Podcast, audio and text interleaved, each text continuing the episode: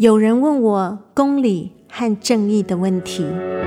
发薪水的时候，有些坏老板就会去报警，说我们有身份，然后把我们抓起来。金门马祖跟本岛之间，其实有很多心理的一个疙瘩。资本实力很特别，是传统领域和生态的保育论述是写在一起。法官或是检察官在搜证、在判决的过程里面，到底看了哪些证据，没看哪些证据？历史创伤、族群记忆、生态环境。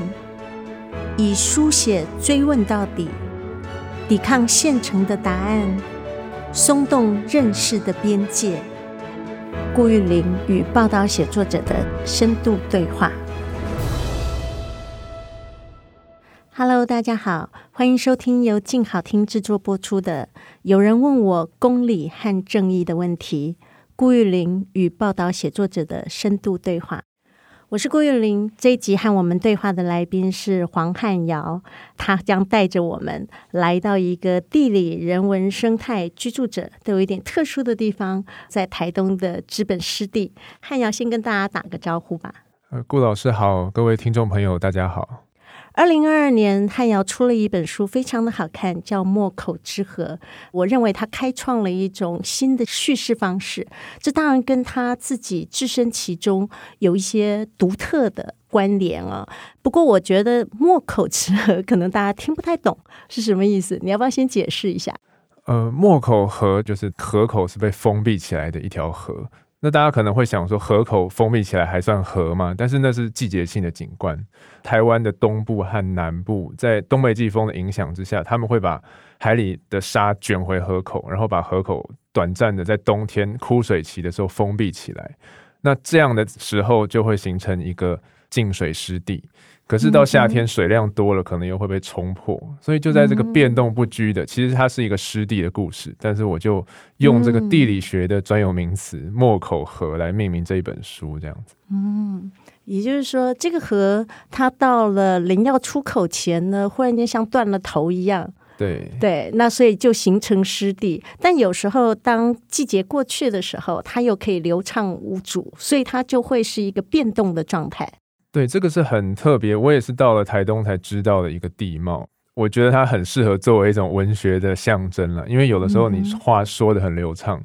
历史走的很顺畅的时候，未必是好事。嗯、有时候封闭起来，反而酝酿出了一些新的东西。嗯、而那个状态就是一个湿地的状态，这样子。嗯，所以这本书其实基本上就是在说湿地的故事，对，也就是资本冲击扇。这几年大家慢慢比较熟悉资本湿地这样的一个命名，其实也就这十年来，经由当地的不管是环保团体或者是原住民团体，才慢慢推动成为一个我们觉得，哎，湿地就是应该被保护。的地方，可是过去显然它经过了不同的开发的介入等等。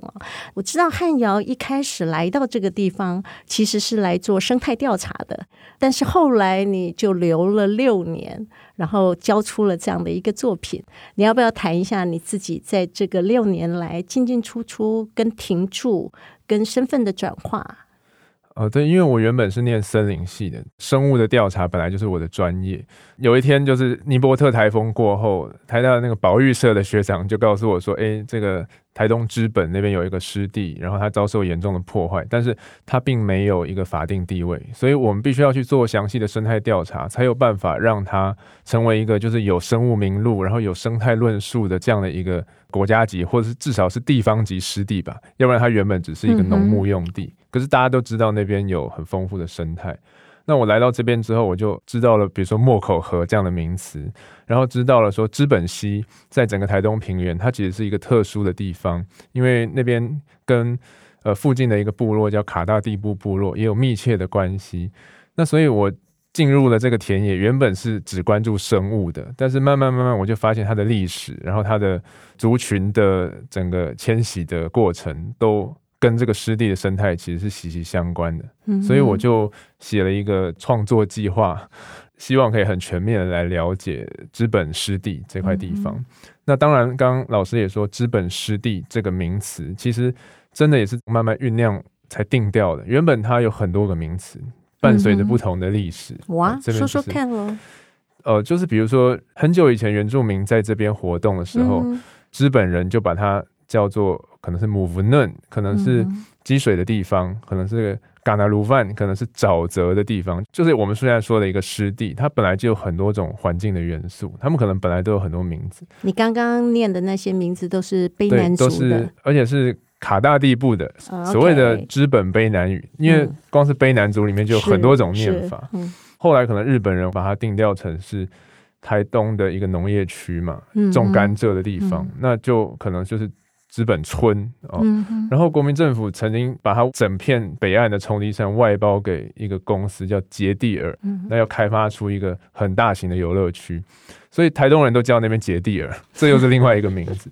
那近年来就是因为呃因应这个飞河家园这个政策，因为之前游乐区那个建案没有建成，所以等于是一个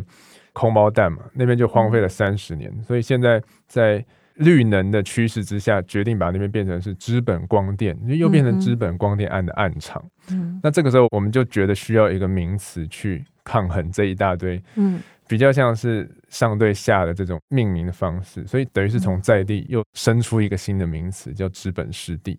用湿地来定位这个地方。而且这个在地的意涵还蛮特别，好比说原住民如果要主张他们的传统领域，那有时候会跟环保团体似乎是形成一种对立。但在知本湿地这边很不一样，在地的卡大地部部落还有当地的环保团体，其实是合作推动把这个地方成为大家现在耳熟能详的知本湿地，也就是共同守护之处。对东部的运动圈哦，就是都知道说环境运动跟原住民权益的运动常常是两挂人，嗯、而且有的时候是冲突的，因为有的时候环保是一种会被说成是环境的沙文主义嘛，就是说我们这边要保育，人都不要过来，但是那边本来就是一个人生活的场域。那资本湿地这边是很特别，是传统领域和这个生态的保育。论述是写在一起的，我觉得也多亏了有几个很有相关敏感度的伙伴，会把这两个论述拉在一起。所以我一开始去做生态调查的时候，第一个是去拜会部落，然后跟他讲我们是想要申请成湿地啊这些，然后诶，部落一开始还反对，觉得这边不应该是被定义成湿地，所以最后我们任何的环境的倡议或者是办展览，都一定是说这边是传统领域，但是它有丰富的生态。是，所以我们必须要一起去保护这样子。啊，所以反对它直接被命名为湿地，是因为这可能就会剥夺掉它事实上是很多原住民族在这里生活的历史足迹。对，卡塔利布部落在台东平原的这个南端这边已经活动了，其实是上千年的历史。还有一个地名是四百年前他们第一次遇到荷兰人的一个地名，叫做枪响之地。第一次听到枪声，东部的第一声 枪响，那个就非常非常有历史感。嗯，那这不是说几十年来就说，哎，我们这边有发现什么鸟种，那个历史的底蕴是很难相比的。所以最后我们都会试着用。原住民的视角来看待这片土地的，也确实打开了很多书写的可能性。这样子，你在进行这种自然的档案的梳理的时候，它其实几乎是一个人文景观的重建，让我们看到时间的向度。那你要不要谈一下你在书写架构的设计？啊，这本书虽然是写湿地的故事，但是它每一个标题，总共七章的标题都是一个植物这样子。那其实这原本是一个类似我们生态调查用的穿越线的设计，也就是说，穿越线就是我们会，我们没有办法地毯式的搜索一片野地嘛，那一定是一个点一个点这样子串过去。那那一条路径可以代表这片野地，但是那是一个取样的过程，等于是七种植物排成一条虚构的路径哦。那这个路径它当然是。其实是有次序性的，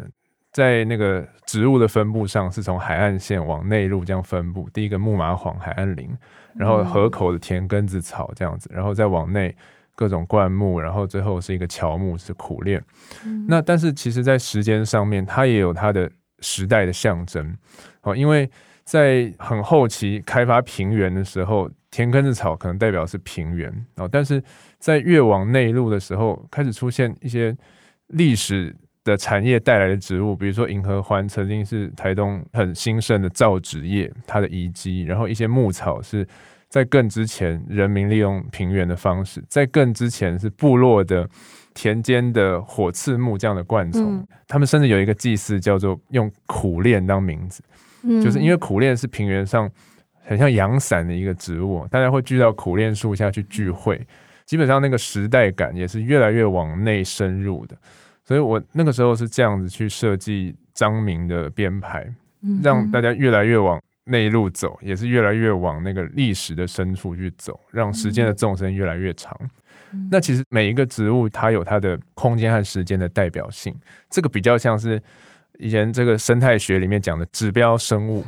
指标生物就是说，在这个环境里面，你看到它，它就是这个环境；你看到这个植物，它就是那个年代的遗留，而它们现在都是可见的。可是，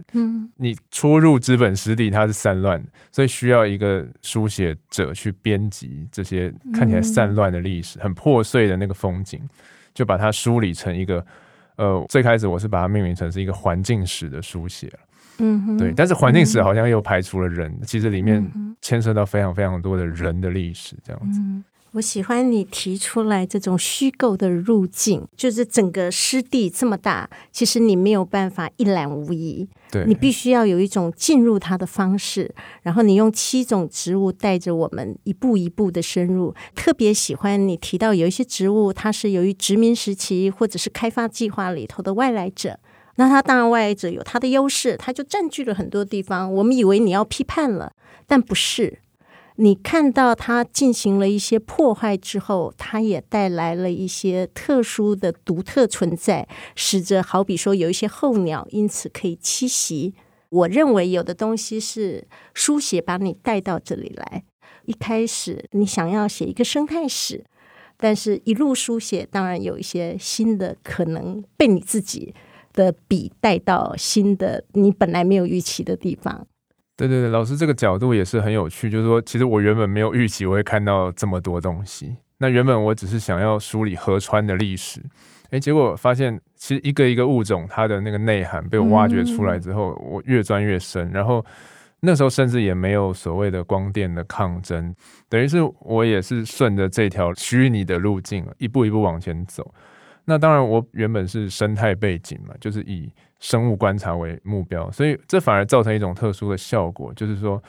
原本有些植物我们在人类的社会里面，我们有一个定位，比如说它是外来种，它破坏生态，例如银河欢，对，例如银河欢，或者是说椰子树，这个很突兀的物件出现在这个荒原里面。但是如果你真的去观察生态的话，它的意义其实是会重新被野生动物所定义。比如说，我就说有一种稀有的猛禽来到这边，它在荒原上面要做那个狩猎，要瞭望的时候，它的制高点会是哪里？它就停在椰子树上。嗯，那这个时候我就觉得，哎，椰子树它甚至是一个经济的作物，甚至脉络是要去骗这个地上物补偿一个投机的物件，但是它的意义又被这个猛禽所开启了。嗯，所以就是在这个生态的过程中，我可以跨出那个人的惯性的思考，然后去看到这些植物。开放式的意义，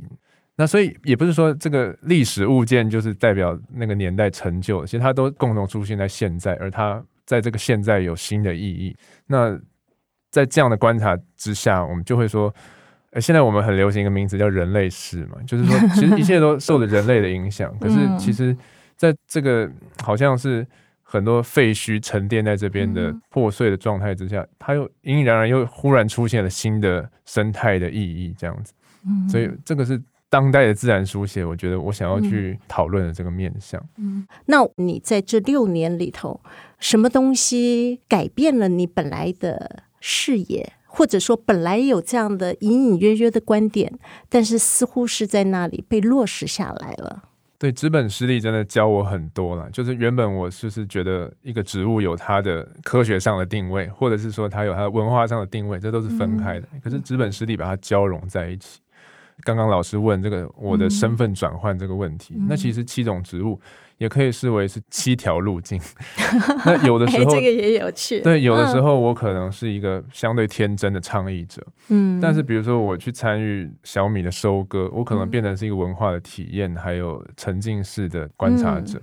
后来就是在整个运动。在网络上面做小编啦，或者联署这种事情，好像我又成为了某一个运动的民族的一部分这样子。所以就是每一章，其实我都用不同的方式去参与在里面，而那个参与的方式，它可能是一种田根子草的参与方式，它可能是一种 解释一下火刺目的，解释一下什么叫田根子草式的参与跟火刺目的参与。举个例子，就是像田根子草，它是占据河口很大面积的一种野草嘛。嗯我在第一章的末尾就说，其实很像是一代一代的殖民者都想要占据这块地盘插旗，然后他你还提到我们都是田根子草，对对，最后一句就是我们都是田根子草，其实那是相对有点暴力的方式。嗯，那可是像火刺木，我就是体会了原住民他可能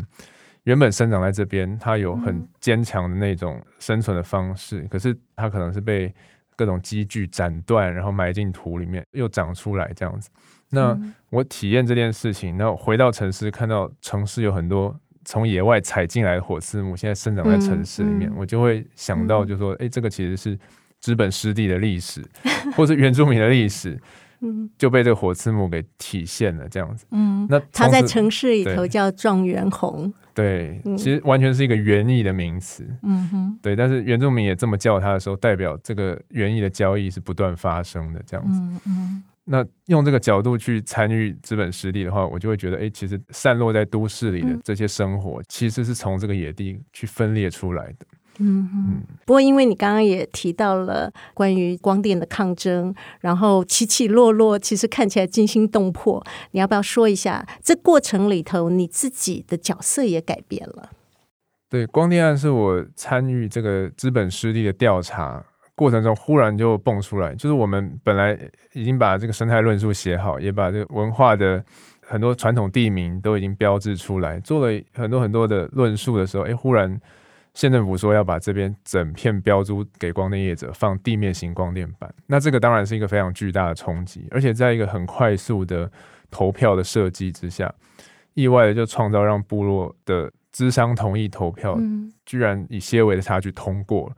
那这个时候。剧情已经觉得好像在写墓志铭的感觉，哎，这边我们调查了这么丰富的人文或者生态的。这些遗迹好像就要被抹除了。嗯、就说这个光电开发跟三十年前的开发案不太一样。对，当时的开发案可能是有一种乐园式的想象，但是现在呢，大家开始有了生态保存的概念，或者是说我们有环保的概念。问题是，它使用了一个更环保的理念加进来，就是说要做绿能啊，要不然难道你要盖核电吗？所以仿佛是一个进步的概念进入这个湿地，然后要进行。这样子其实还是某种程度的开发跟改变。对，就是因为你在传统领域做任何开发，是需要在地的部落去做一个资商同意的过程。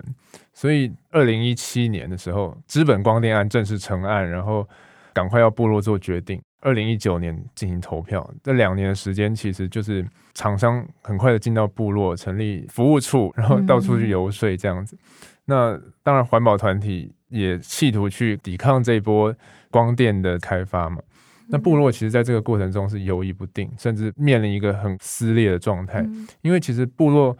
卑南族传统的决议事情是共视觉，他们比较没有在做快速的投票。可是你忽然要诶正反赶快要决定的时候，卡大地部本来是团结的意思，那在这个光电的智商同意投票过程中，反而变成撕裂了。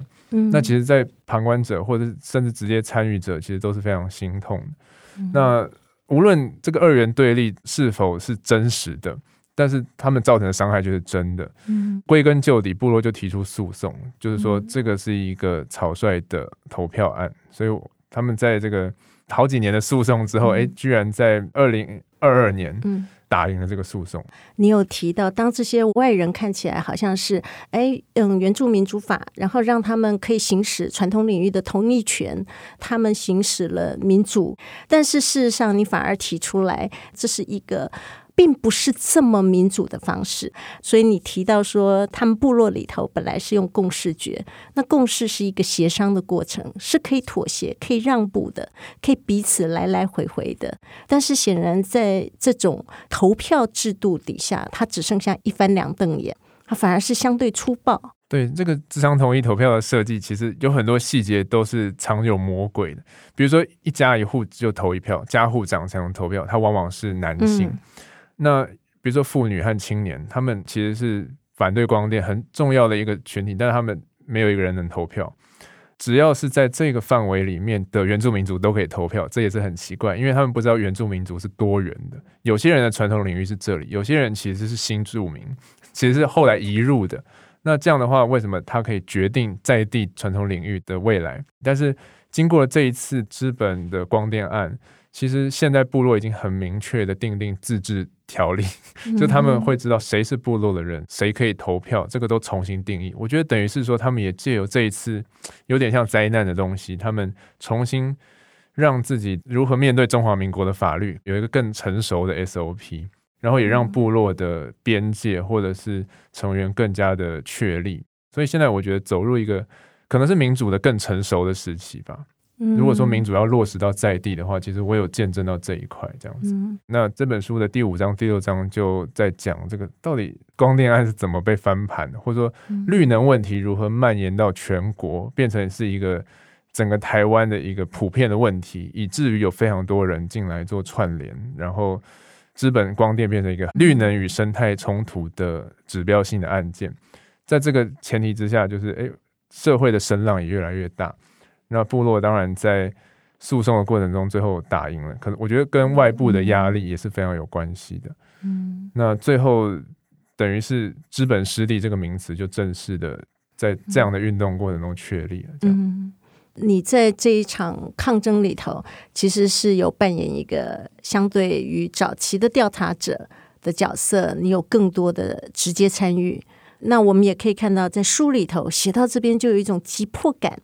就说之前的前几章，我们看到的那种时间向度，可能是数十年、数百年哦，然后长期积累下来的一个结果。可是，在后面谈到光电案的时候，它其实是非常快速的，就那几天、那几天、那一天哦，那然后有很多细部的描述。那我觉得，作为一个创作者，自己很清楚，我在书写的时候，叙事方法改变了。那因应着我想要讲的东西，所以你当时自己怎么样看待这个不同的叙事策略？嗯，因为原本我的设计是想要在越后面的章节把越远的历史带进来，嗯，但是结果。这个步调上反而变成是一开始很抒情的笔调，后来慢慢变成是运动的报道文学的笔调。嗯，那我觉得其实也有一种很有趣的效果，就是你要打这个越急促的议题，你反而要调动就是越大的那个历史的论述。所以我就后面讲了很多原住民迁徙的历史，嗯、还有他如何在一波一波的殖民者的压力之下，面临土地的变革啊，还有文化的断层这样子。嗯你就会发现，就是说，哎，光电案在这样的历程之中，它其实就是其中一波的殖民的模式的再现而已。所以最后我自己在梳理整个资本湿地的开发的环境史的时候，我可能会觉得说，反而是在一波一波的这种由上而下，就是国家告诉你说这边要怎么运用的这个夹缝之中，才会慢慢产生出一些在地的想象。那包含资本湿地这样的想象，或者是他们要在这边种小米，他们要在这边办任何祭祀的活动，反而是在这个夹缝中，他们逐渐成熟。嗯，那所以在整个书写完的现在，等于是哎，又又不要光电，那你要什么？那反而是在这个不要光电，也不要游乐区的这样的平常的日子之中，他们慢慢慢慢衍生出，哎，比如说我们要在这边举办小米收获，然后办市集，然后各式各样的活动。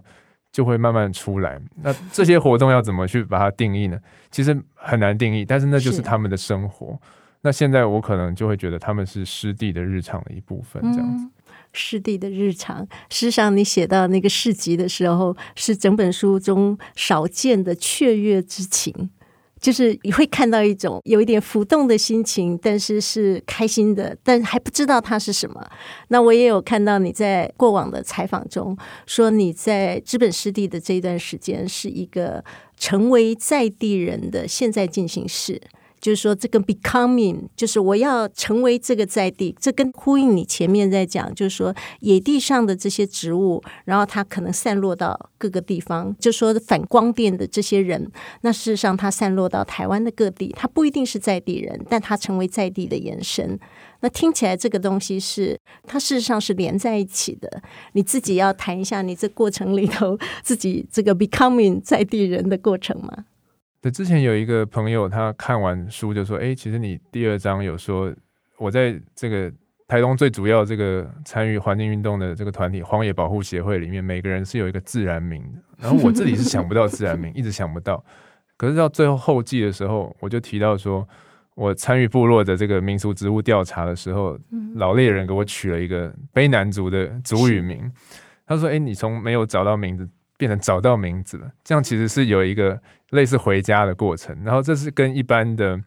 自然书写，好像要在异地去寻找。”那个远方的自然是很不一样的一个运动的方向，这样子。然后我想说，哎，其实这也是一个理解的方式。那我现在其实就是资本的事情在脸书出现，我就会觉得是，哎，就是分内的事情，我就会看一下。那其实现在我的生活也变得有点像是那个候鸟一样，就是游牧 或者是迁徙在台北、台东这样子。那资本势力这个田野已经不再只是一个田野，它可能变成是我很想要一再回去的地方。嗯、就算我可能主要工作在台北哦，但是既然已经跟它产生了深刻的连接，那台东有什么事情，我就会下去参与，这样子，那就变成是我生活中的其中一个场域。然后我也因此而变成是类似候鸟或者是游牧者的状态，就往来两地。但是我能不能真的变成？像部落一样那么在地的居民，或许永远没有办法。但是我觉得，在这个成为在地的过程之中，嗯、其实我是找到一个新的自己的定位，这样子。嗯，这个也很妙啊。就说我常常有一些学生会跟我问，到底什么时候才要离开这个田野？好，我研究做完了，调查告一个段落了，我如何离开？因为有时候会。怕仿佛很多弱势的边缘的田野，像黑暗一样会把大家往下拉一样 被吞噬。可是我自己的经验其实跟你有一点像，就是说我经常是借着书写它，重新回到田野。我认为在你自己这个过程里头，你一开始进去做生态的调查，后来你去做卑南族的妇女的口述历史。然后我觉得你借着不同的专案，事实上是因为你想回去，那确实是一个我想要回到田野，所以我有一个身份，我借着一个专案，让我自己在那里继续我的 becoming。对，那所以你刚刚用了“回家”这两个字，也很动人。